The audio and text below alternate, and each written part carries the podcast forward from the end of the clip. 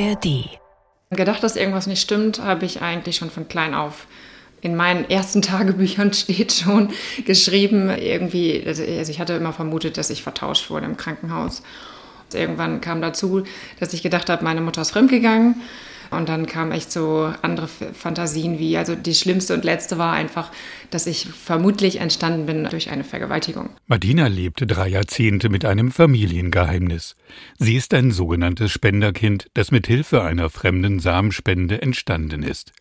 Wie die meisten Spenderkinder wuchs sie auf, ohne etwas über ihre Entstehung zu erfahren.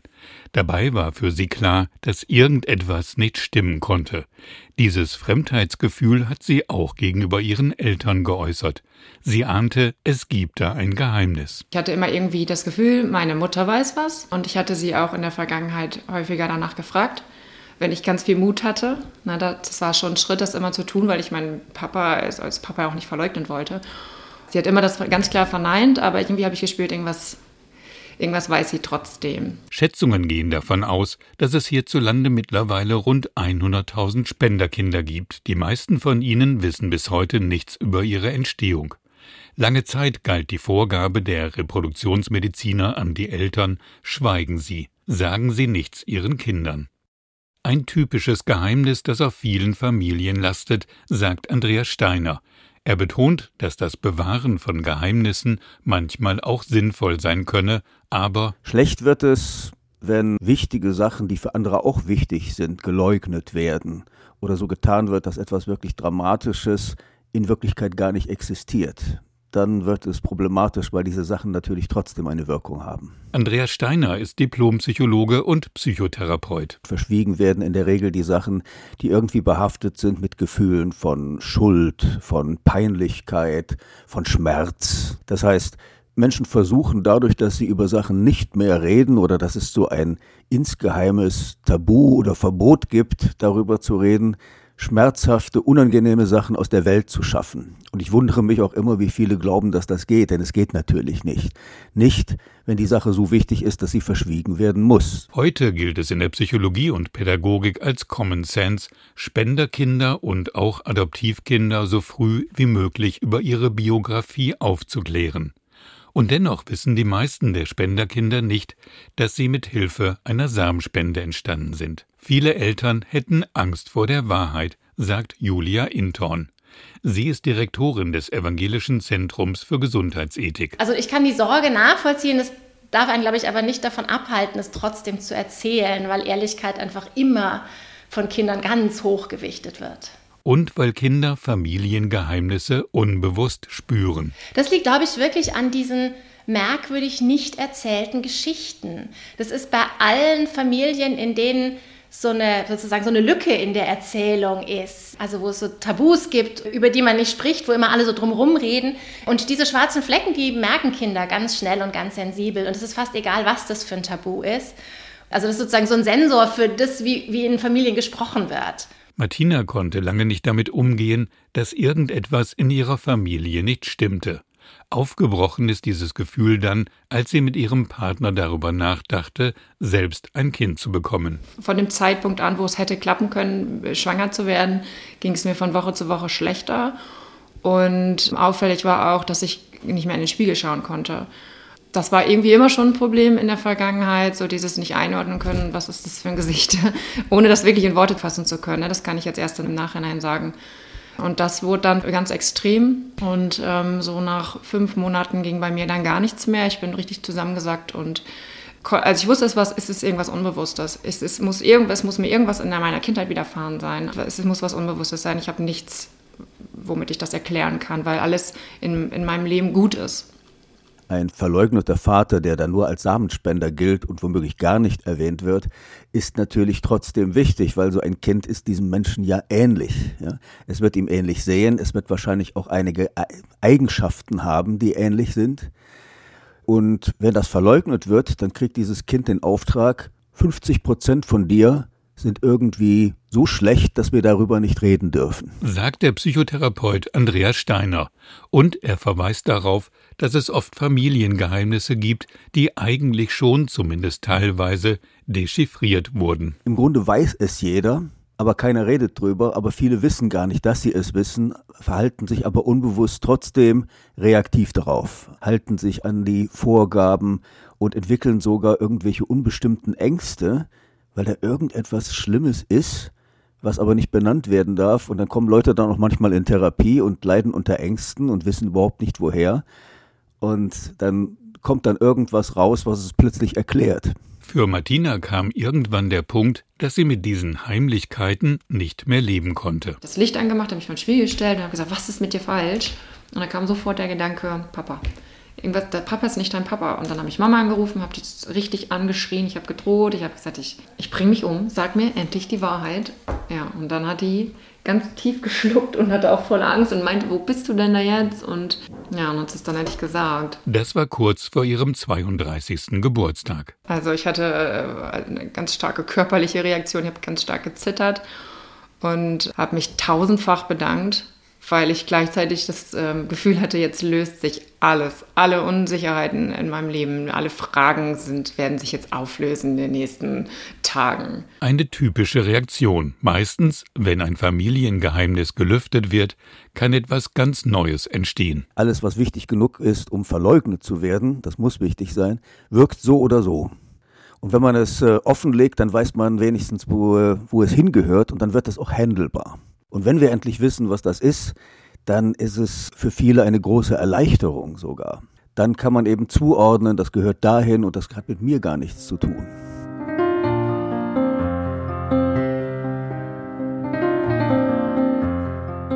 Das Geheimnis ist eines der größten Errungenschaften der Menschheit. So formulierte es 1906 der Soziologe Georg Simmel. Und in der Tat, kein Mensch kommt ohne Geheimnisse aus. Der US-Psychologe Michael Slepian hat in einer großen Studie rund 13.000 Geheimnisse von 1.500 Befragten erforscht. Er weiß, warum Menschen ein Geheimnis hüten. Letztlich geschieht es, um jemanden zu schützen und meistens sich selbst zu schützen. Menschen bewahren Geheimnisse, weil sie sich darum sorgen, wenn das Geheimnis rauskommt, dass Menschen ganz anders über sie denken könnten. Oder es mag die Gefühle anderer verletzen. Oder es kann vielleicht die Beziehung zu anderen zerstören. Wenn Menschen ein Geheimnis bewahren, dann meinen sie, sie können sich selbst vor solchen Sachen schützen protecting themselves from things like that. Letztlich geht es um den Wunsch, akzeptiert zu werden, dazu zu gehören, nicht ausgestoßen zu werden. Ein Ergebnis der Studie von Michael Slepian jeder Mensch hat im Durchschnitt 13 Geheimnisse. Fünf davon teilt er mit niemandem. Die anderen acht teilt er mit einem oder ganz wenigen Menschen. Das hat zur Folge, dass diese geteilten Geheimnisse zu einer engen emotionalen und sozialen Verbundenheit mit den Mitwissenden führt. Mit etwa vier Jahren entwickelt ein Kind ein erstes Verständnis von Geheimnissen und ihrer Bedeutung. Geheimnisse werden zu Bausteinen der kindlichen Identität. Noch wichtiger werden Geheimnisse dann in der Pubertät.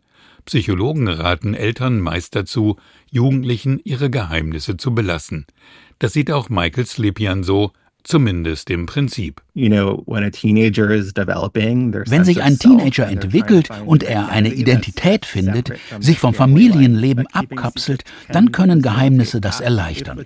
Aber gleichzeitig gilt, wenn ein Teenager Geheimnisse behält aus Scham oder wenn er schikaniert wird oder bei Drogenmissbrauch, wenn er dann Geheimnisse behält, dann ist das problematisch. Darüber sollte gesprochen werden. Also, es hängt immer davon ab, welche Geheimnisse das sind, die nicht geteilt werden. It's, it really depends on what the secret is about.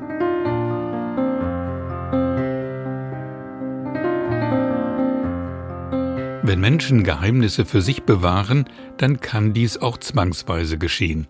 Zum Beispiel Menschen, die als Kind sexualisierte Gewalt oder andere Traumata erlitten haben. So wie viele Kinder, die zwischen den 50er und 80er Jahren wochenlang in sogenannte Verschickungsheime kamen. Die jüngsten waren damals drei Jahre alt.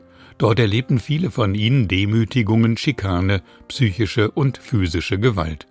Die meisten dieser Kinder haben nach ihrer Rückkehr nicht über die zum Teil traumatischen Erfahrungen gesprochen. Brigitte war mit sechs Jahren mit ihrer Zwillingsschwester im Erholungsheim der Diakonie im Harzstädtchen Bad Sachsa. Sie berichtet, dass sie dort von einem Arzt mehrmals vergewaltigt worden ist. Obwohl sie und ihre Schwester ein gutes Verhältnis zu ihren Eltern hatten, haben sie geschwiegen. Wenn sie sowas Schreckliches erleben, sie reden da nicht darüber. Wir haben die Welt nicht verstanden. Also manchmal denke ich so, ob wir in so einer Art Schockstarre waren oder so. Aber ich glaube, es hat auch damit was zu tun, dass wir diese Welt, die wollten wir nicht mit in unsere Welt nehmen. Also meine Kinderwelt, die ist, als ich sechs war, die ist zerbrochen. Über Jahrzehnte hat sie versucht, die Erlebnisse im Heim zu verdrängen. Die Folge? Ich habe mir auch nicht mehr getraut. Ich würde mal sagen, man führt danach durchaus ein Leben in Einsamkeit, weil sie merken, sie sind irgendwie anders und sie können es aber nicht mit Worten fassen. Also einmal ist natürlich Schamgefühl was ganz, ganz Entscheidendes. Sagt der Traumatherapeut Harald Schickedanz, der selbst ein Verschickungskind war. Also ich als sechsjähriger Junge habe Jahrzehnte gebraucht, um von ja, diesen Übergriffen und Erfahrungen überhaupt nur denken und sprechen zu lernen. Also ich habe überhaupt nichts erzählt, als ich dann nach sechs Wochen zurückgekommen bin und das haben die allermeisten gemacht. Oft hat die Psyche der Kinder mit massiver Verdrängung reagiert, als Schutzmechanismus. Harald Schickedanz ist mit sechs Jahren nach St. Peter-Ording an die Nordsee gefahren.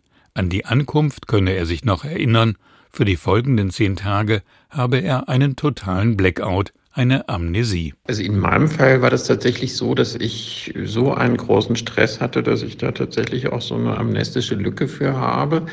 Und ich denke, bei vielen Kindern führt das zu einer Reaktion, die man als biologische Gehirnreaktion auf maximalen Stress deutet, also eine Erinnerungslücke. Und es übernehmen Teile des Gehirns, die sich einfach automatisch an die Umgebung anpassen funktionieren, Gefühle zurückstellen. Und das ist eine prototypische Reaktion auf toxischen Stress, also auf Stress, der nicht verarbeitet werden kann. Viele dieser ehemaligen Verschickungskinder müssen bis heute mit diesen Traumata leben. Der Psychotherapeut Harald Schickedanz das, was passiert ist, kann man natürlich nicht rückgängig machen. Ne? Das haben viele Traumatisierte häufig die verfehlte Hoffnung zu glauben, man kann das Trauma wegmachen oder irgendwelche Scharlatane sprechen von Traumaheilung oder sowas. Das ist natürlich Unsinn, aber Traumafolgen, wie zum Beispiel die Scham, die schlechten Gefühle, das Schweigen, das sich nicht mitteilen können, das dadurch vereinsamt sein, das kann man sehr wohl überwinden. Und das beschreiben auch alle Betroffene dass sie eben dadurch, dass sie jetzt endlich mal Menschen finden, die das verstehen, die sowas Ähnliches erlebt haben, das ist Erleichterung. Das ist das, was damals gefehlt hat. Es gab ja niemanden, der gehört und schon gar niemanden, der geglaubt hat. Und man hat sich dann am Schluss auch selber nicht geglaubt. Das ist auch ein typischer äh, Traumafolgemechanismus, dass man dann selbst in Zweifel zieht, was man da erinnert und was einem da durch den Kopf geht. Und äh, dieses gehört werden, dieses sich mitteilen können, dieses Interesse von anderen kann diese schlechten Gefühle, also die Traumafolgen, mildern. Aber ein Trauma selbst kann man natürlich nicht aus der Welt schaffen, das kann man nicht wegzaubern.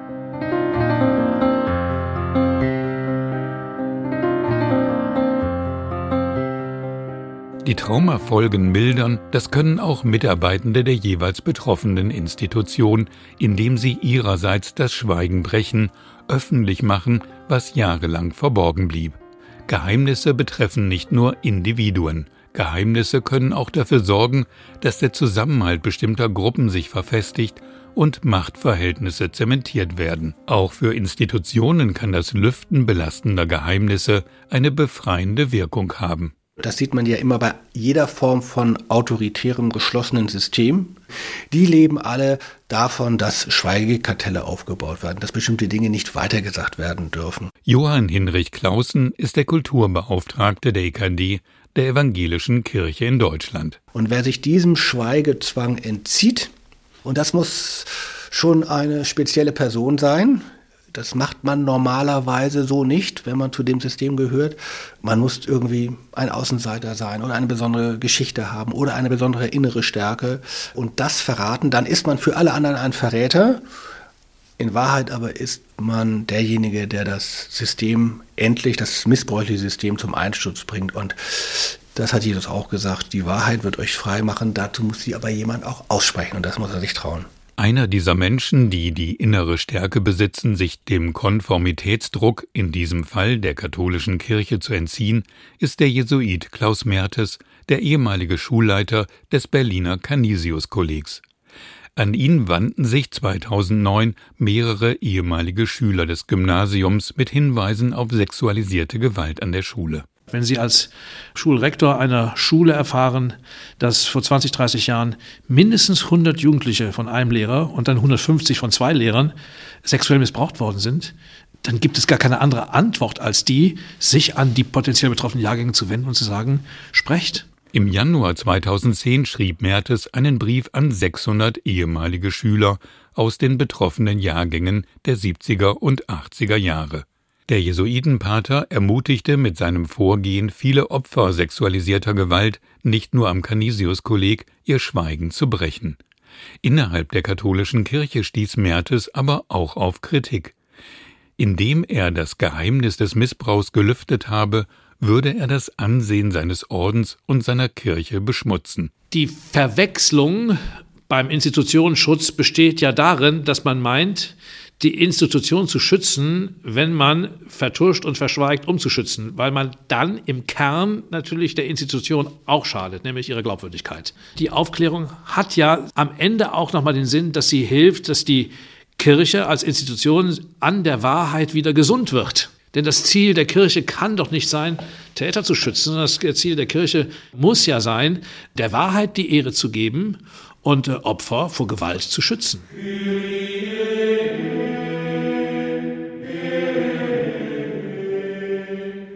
Vielleicht fiel und fällt der vermeintliche Schutz der Institution Kirche, besonders der katholischen Kirche, noch einmal ausgeprägter aus, weil sie wie ein geschlossenes System wirkt, dessen eigentliche Legitimität und Daseinsberechtigung sie im Transzendenten sieht, im Göttlichen, im Mysterium. Martin Luther hat einst das Wort Geheimnis ins Deutsche eingeführt, als Übersetzung des Mysteriums.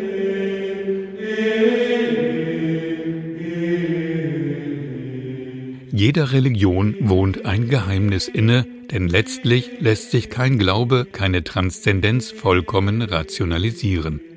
Und die Feier der Transzendenz wird mit Mysterien aufgeladen. Michael Seewald ist Professor für katholische Dogmatik und Dogmengeschichte an der Universität Münster. Die Geheimnishaftigkeit Gottes ist, wenn man so will, das Gegenstück zur Offenbarung Gottes. Denn offenbart werden kann nur etwas, das in irgendeiner Weise verborgen ist oder geheimnishaft ist.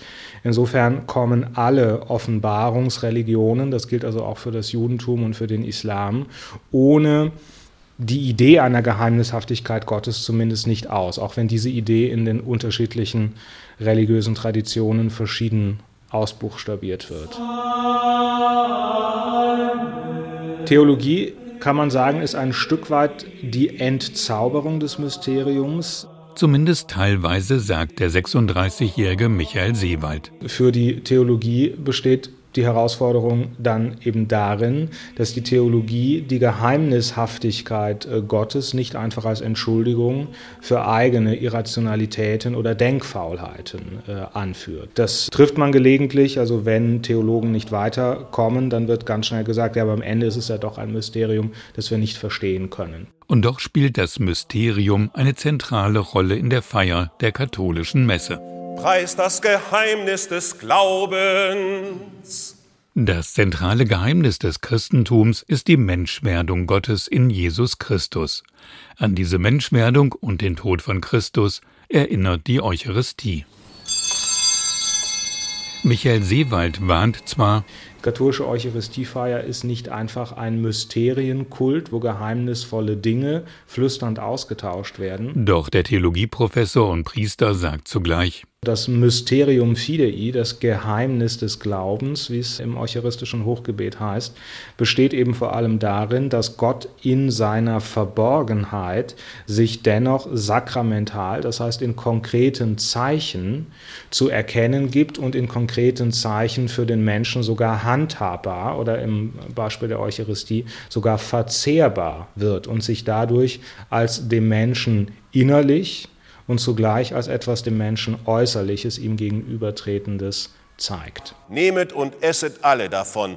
Das ist mein Leib, der für euch hingegeben wird. Die Akzidenzien, also die Dinge, wie bestimmte Gegenstände äußerlich erscheinen, bleiben gleich. Die Substanz, also das metaphysische Wesen hingegen verändert sich. Nehmet und trinket alle daraus.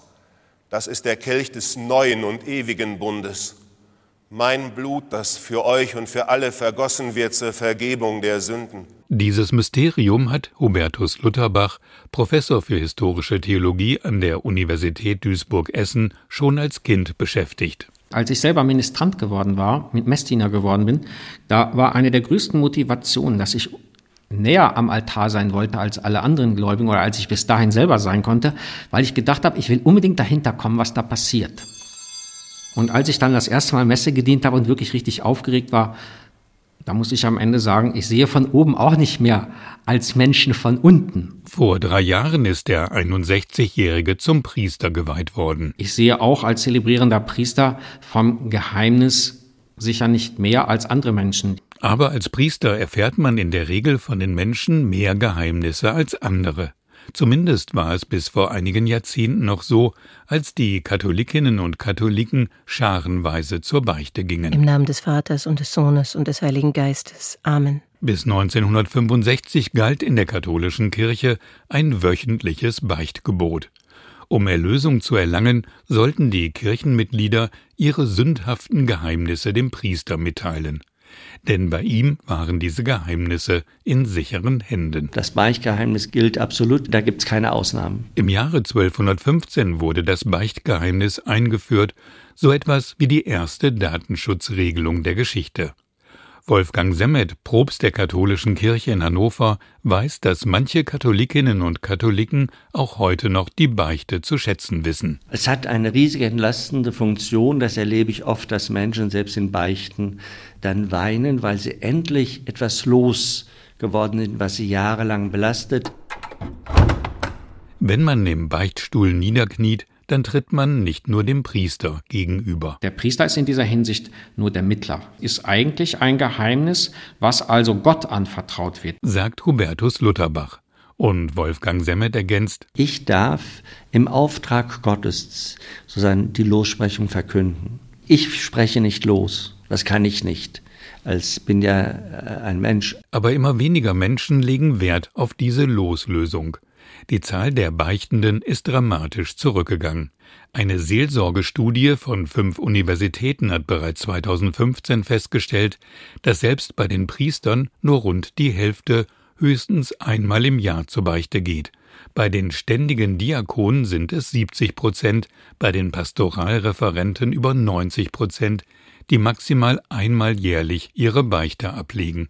Doch die Beichte ist und bleibt im Katholizismus eines der sieben Sakramente. Und darin liegt für gläubige Katholikinnen und Katholiken eine Krux, meint Theologieprofessor Michael Seewald. Ich glaube, das Problem ist eher, was bedeutet es für die Menschen, die Vergebung im dogmatisch-sakramentalen Sinne nur dadurch erlangen können, dass sie einen Priester aufsuchen, dem sie äußerst private und intime Dinge erzählen.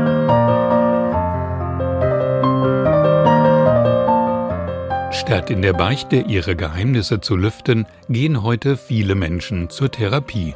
Doch auch hier bewahren laut einer Studie rund 40 Prozent der Klientinnen und Klienten gewichtige Geheimnisse für sich.